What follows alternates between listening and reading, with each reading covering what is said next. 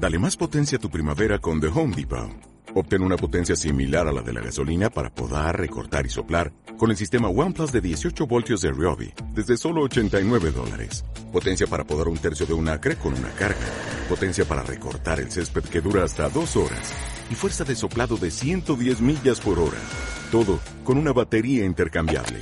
Llévate el sistema inalámbrico OnePlus de 18 voltios de Ryobi. Solo en The Home Depot. Haces más. Logras más. Hoy la Constitución española cumple 40 años y es un buen momento para hacer balance.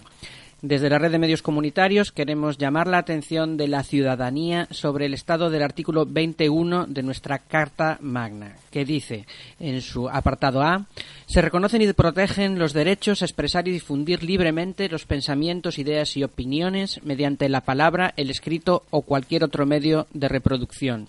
Y en su apartado D, se reconocen y protegen los derechos a comunicar o recibir libremente información veraz por cualquier medio de difusión.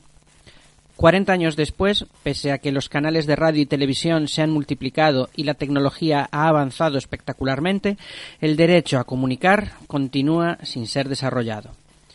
El derecho de acceso a los medios públicos es una caricatura ceder a un puñado de entidades sociales supuestamente representativas ciertos horarios intempestivos de emisión de las televisiones públicas no es un derecho real que pueda ser ejercido por la ciudadanía.